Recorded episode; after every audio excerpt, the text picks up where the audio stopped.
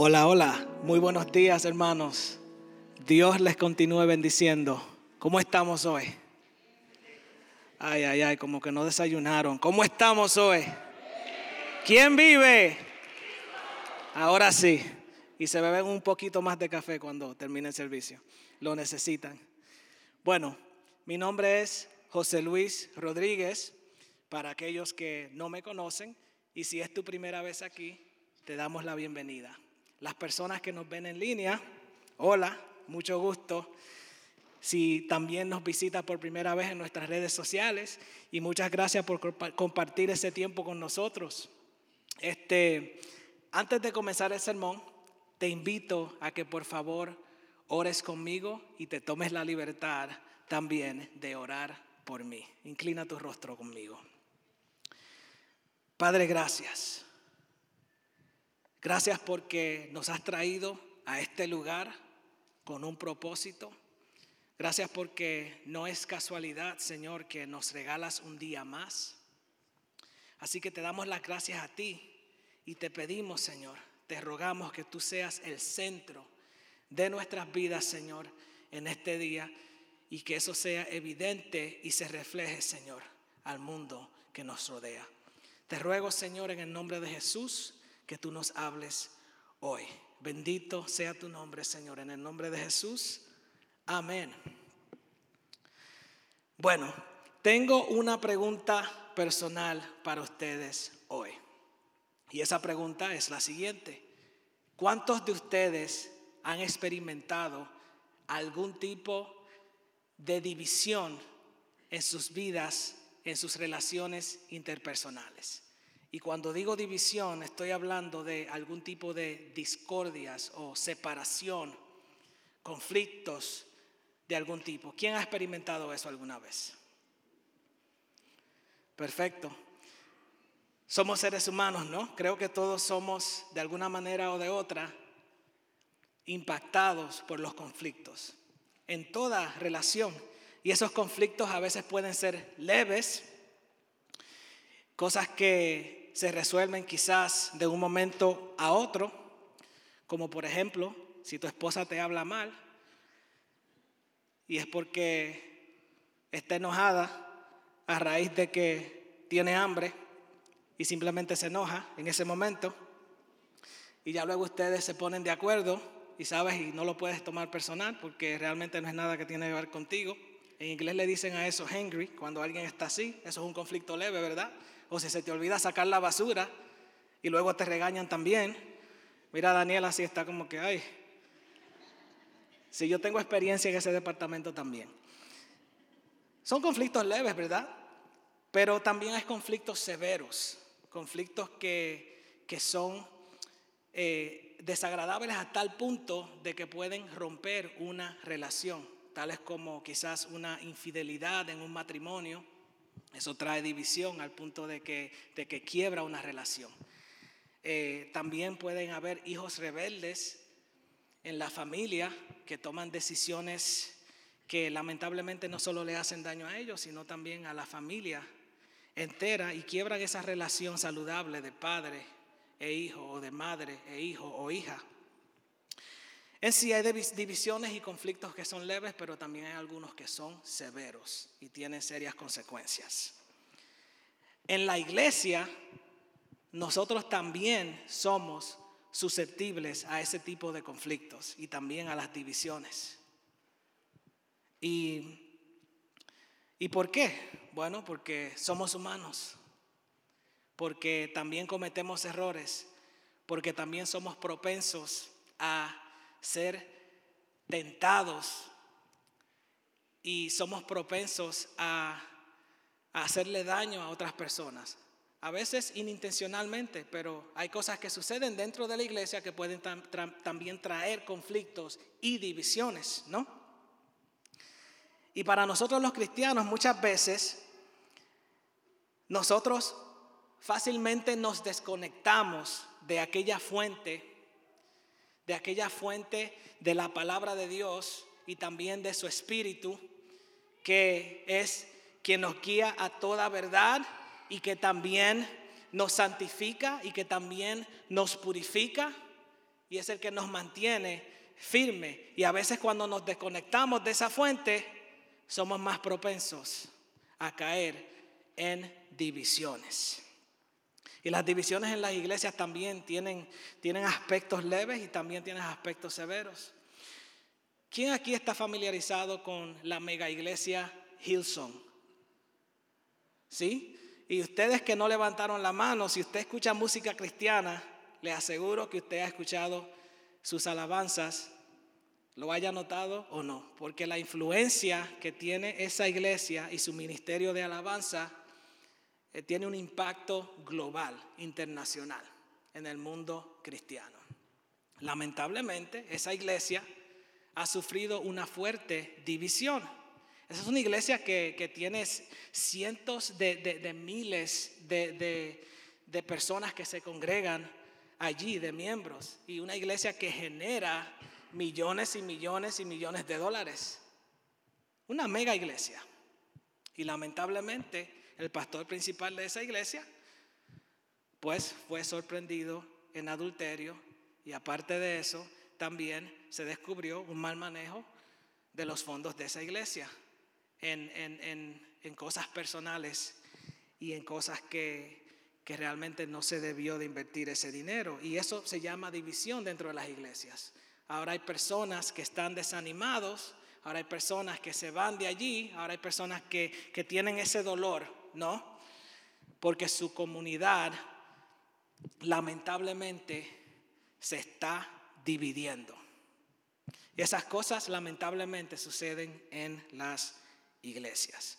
Pero sabemos que esas divisiones no son la voluntad de Dios para la iglesia, las, las, divisiones en general. ¿Estamos de acuerdo? Eso es algo que no viene de Dios y eso es algo que muchas veces el mundo de afuera, mirando de afuera hacia adentro, lo usa para decir, ah, Dios es un, es un invento, es, algo que, la gente usa para estafar y esto y esto y aquello. Algunas personas eh, lo dicen así deliberadamente buscando una excusa para, para seguir alejados de Dios también. Pero bueno, el punto es que las divisiones, los conflictos, todo eso sucede dentro de la iglesia. Y por causa de que somos débiles y somos propensos a caer en ellas, Jesús hace una oración por nosotros. Una oración por la unidad de su iglesia. Una oración para que nosotros no caigamos en división. Si me pueden acompañar al capítulo 17 de Juan, yo voy a estar leyendo de la nueva versión internacional. Capítulo 17 del Evangelio de Juan. Y primero voy a leer aquí desde el 20 al 23, lo voy a leer seguido y luego vamos a regresar y vamos a parar y vamos a leerlo detalladamente para aprender unas cosas. Bien, Juan 17, los versículos del 20 al 23. Dice así, no ruego solo por estos, ruego también por los que han de creer en mí por el mensaje de ellos, para que todos sean uno. Padre, así como tú estás en mí y yo en ti, permite que ellos también estén en nosotros, para que el mundo crea que tú me has enviado. Yo les he dado la gloria que me diste, para que sean uno, así como nosotros somos uno yo en ellos y tú en mí. Permite que alcancen la perfección en la unidad y así el mundo reconozca que tú me enviaste y que los has amado a ellos como me has amado a mí. Señor, una vez más, gracias por tu palabra. Gracias porque nos, nos bendice y gracias, Señor, porque nos hablas a través de ella. Amén. Bueno, vamos entonces a comenzar desde el principio. Cuando Jesús dice, no ruego solo por estos, lo dice porque Jesús acaba de orar por sus discípulos, los, los que estaban allí con él presente. Vamos a decir los once, porque, como saben, Judas lo traicionó. Jesús ora por sus once discípulos, aquellos que estaban, aquellos que estaban allí con él presente. Pero interesantemente dice, no ruego solo por estos, ruego también por los que han de creer en mí por el mensaje de ellos. ¿Por quién está orando Jesús? Por nosotros. Amén. Respondieron las personas que son fieles en la escuela dominical. ¿Eh? Ahora Jesús está orando por nosotros, pero ¿por qué específicamente está orando Jesús? Dice aquí, para que todos sean uno. Esta oración en este capítulo completo de Juan capítulo 17 es interesante porque es la oración más larga en el Nuevo Testamento.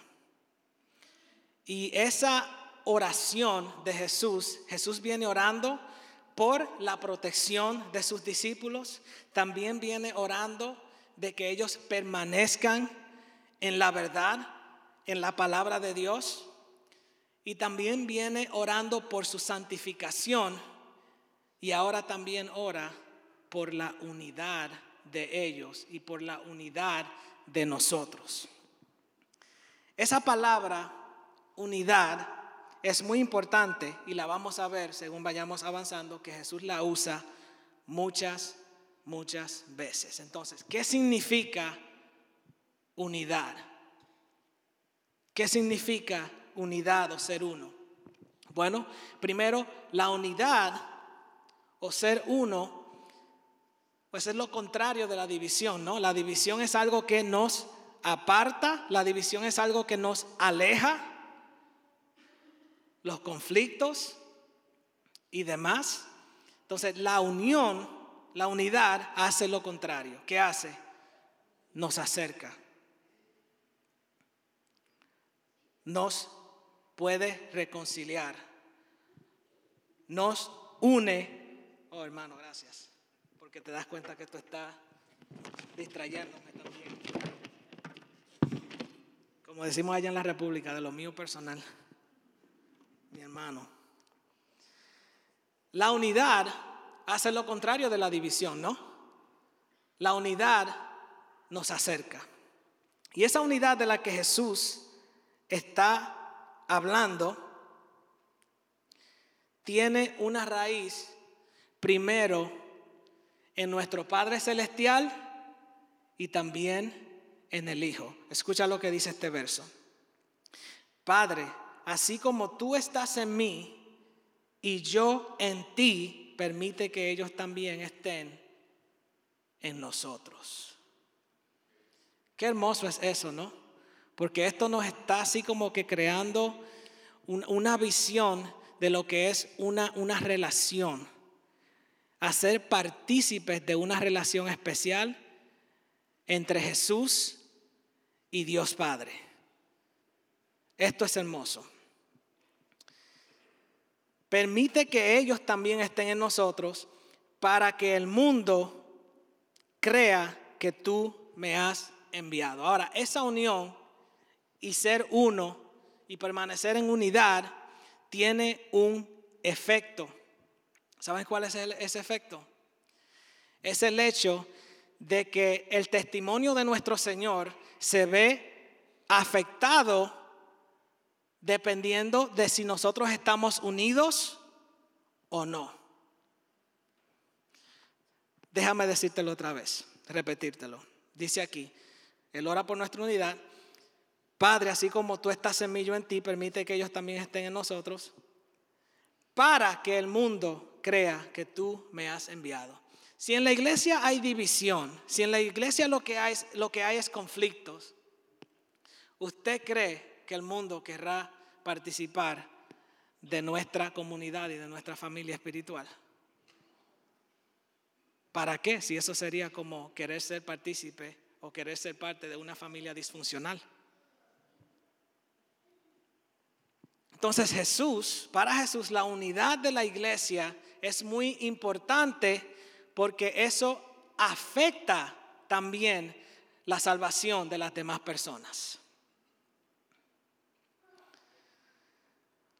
Jesús dice también aquí en el capítulo en el versículo 22, yo les he dado la gloria que me diste.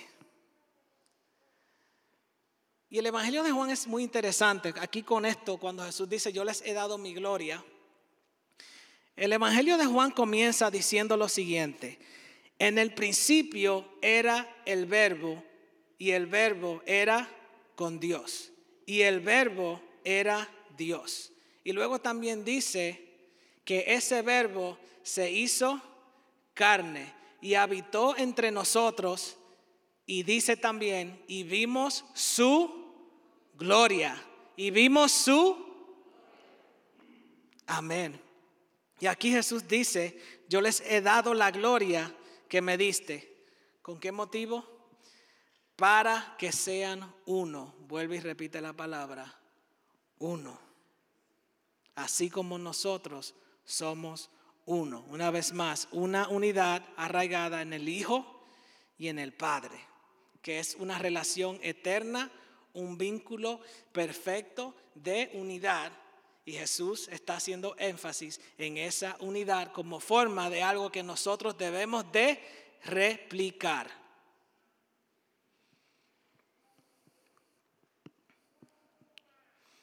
Entonces Jesús nos ha mostrado el reino de los cielos y ha manifestado su gloria para que también nosotros imitemos esa unidad. Seguimos. Versículo 23. Yo en ellos y tú en mí. Permite que alcancen la perfección en la unidad. Yo en ellos y tú en mí. Sabemos que la palabra dice que Jesús es el mediador entre Dios y los hombres. Y Jesús aquí es como un puente que nos une al Padre. Y es la única manera de nosotros conectar con nuestro Creador. Es la única manera que nosotros tenemos, el único puente que nos conduce a nuestro Creador. Y Jesús dice, yo en ellos y tú en mí, dándonos a entender que así como Él está unido al Padre, ahora también nosotros tenemos acceso por causa de Él. Jesús mismo es quien habita en la iglesia y crea ese lazo espiritual entre nosotros y nuestro Padre Celestial.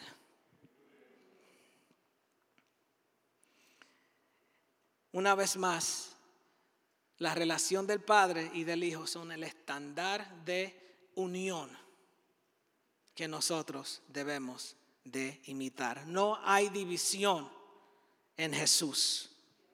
Una iglesia que está dividida, lamentablemente, le ha abierto la brecha al enemigo.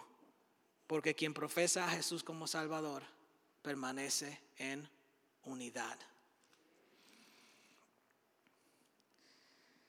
Seguimos. Permite que alcancen la perfección en la unidad. Y una vez más hay una consecuencia a causa de esa unidad. Dice aquí, y así el mundo reconozca que tú me has enviado y que los has amado a ellos tal como me has amado a mí. Una vez más, nos está pintando ese cuadro perfecto de una relación eterna que permanece en unidad y en armonía. Y es algo que nosotros, una vez más lo repito, debemos de imitar. Amén.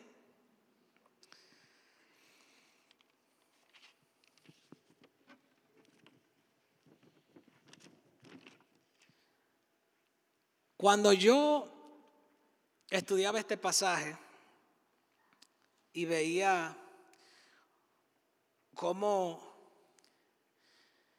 esa relación entre, entre Jesús y nuestro Padre Celestial es tan perfecta en unidad.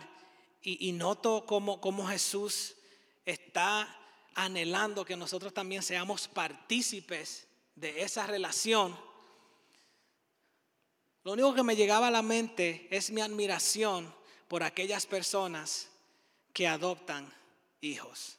Yo tengo una admiración tremenda por esas personas que adoptan hijos. ¿Quién aquí alguna vez ha ido a un orfanato? Es una experiencia como que eh, agridulce, un poco amarga, un poco dulce, ¿no? Porque es como que vas a ese lugar y te sientes alegre de que esos niños tienen un refugio, tienen un lugar seguro, no están en las calles, por lo menos tienen algún tipo de protección, ¿verdad? Pero también es una experiencia amarga porque sabes que, que se van a la cama esa noche si no son adoptados con la desilusión de que todavía no tienen familia.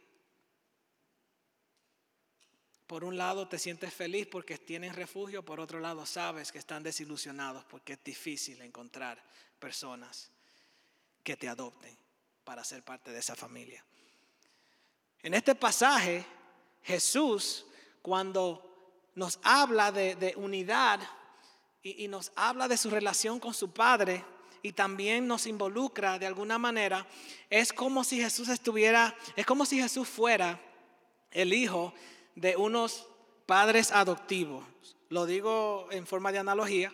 Es como si Jesús fuera el hijo de unos padres adoptivos que acaban de adoptar otros niños y Jesús se siente feliz y gozoso porque ahora estos pueden experimentar del amor, de la seguridad y de la relación que Él siempre ha tenido con su Padre.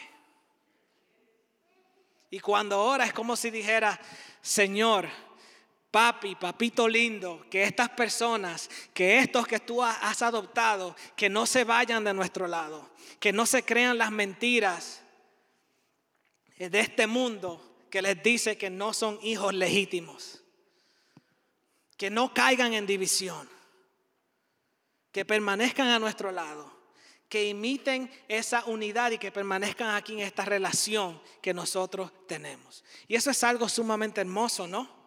¿Cuántos de ustedes están alegres de poder pertenecer a esta familia de la fe? Amén. Es una de mis mayores bendiciones. Entonces Jesús aquí reitera ese tipo de unidad. Reitera la importancia de vivir unánimes.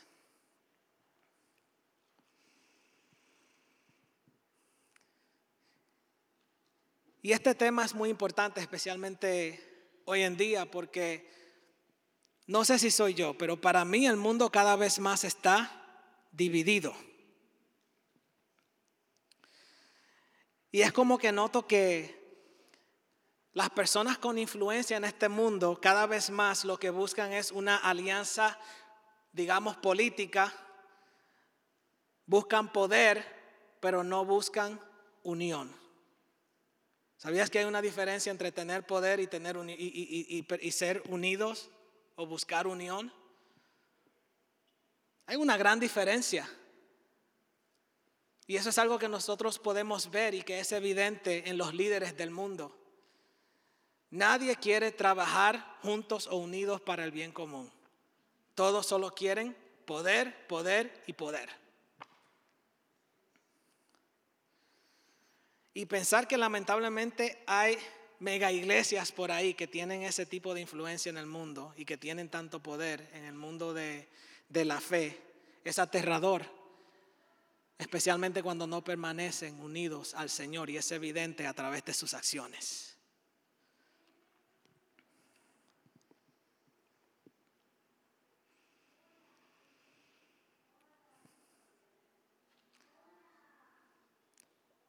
Cuando Jesús habla de la unidad, nos invita a buscar el bien común y a buscar un propósito común.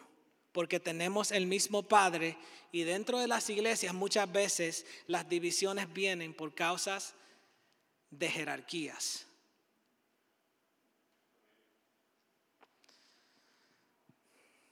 Cuando hablaba de Hilson anteriormente, de la división de esa iglesia, perfecto ejemplo de lo que es de lo que son los pastores celebridades. Es una persona con mucho carisma, es una persona que le es fácil conectar con las demás personas, pero carisma y carácter son dos cosas diferentes.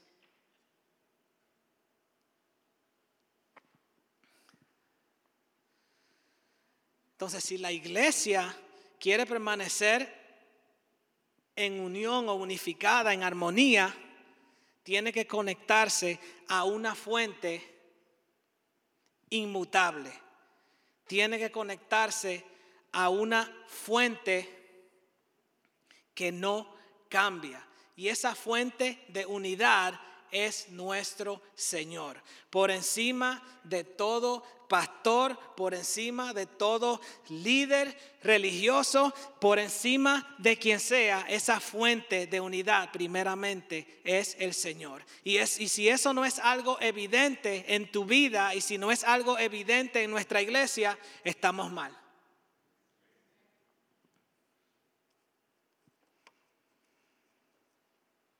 Y porque Jesús hace, pues es porque Jesús sabe que esa fuente es Él y que esa fuente es el Padre, Él usa ese estándar muchas veces. Padre, así como tú y yo, que ellos también estén en nosotros.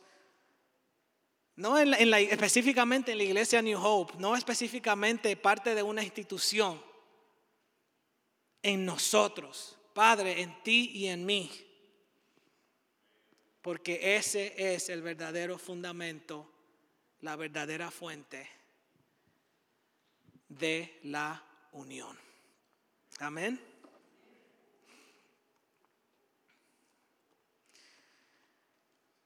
Entonces, hermanos, mi pregunta para ustedes hoy es, ¿acaso hay algún tipo de división en sus vidas,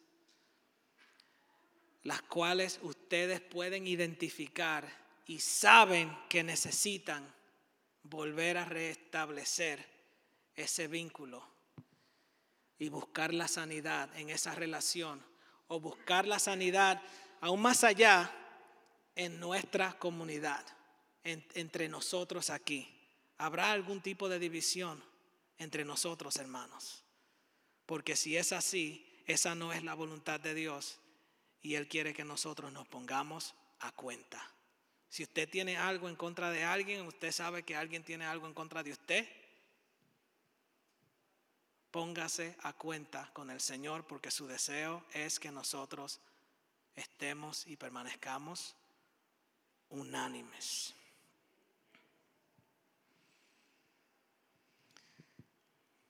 Y ya voy prácticamente terminando acá, no voy a alargar el tema porque creo que esto está claro, ¿verdad? Así que en resumen, recuerda que el Señor ha orado por nosotros, por ti y por mí,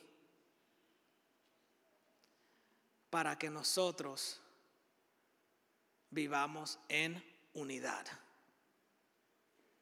para que nosotros permanezcamos en ese propósito común donde Él es la fuente de nuestra unidad y nosotros podemos replicar esa unidad en nuestras relaciones aquí en la iglesia. Voy a invitar a la banda que pase.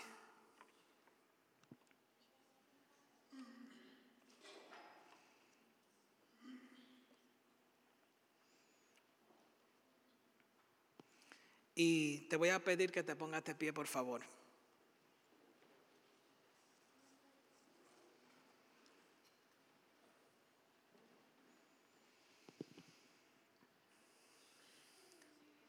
Oremos una vez más. Padre, gracias por tu palabra. Gracias Señor, porque ella es clara y evidente Y gracias porque nos has hablado hoy, Señor, y has dicho lo que has querido decir. Gracias, Señor. Te ruego, Dios mío, por la unidad de nuestra iglesia. Te ruego, Señor, que tú nos guardes de toda división, Señor, aquí. Y también en nuestras vidas personales, Señor. Ayúdanos a nosotros permanecer, Señor, unidos a ti. Porque si nos unimos a ti de corazón, también podremos permanecer unidos los unos con los otros, como tú quieres que nosotros permanezcamos, Señor. Padre, en el nombre de Jesús. Amén.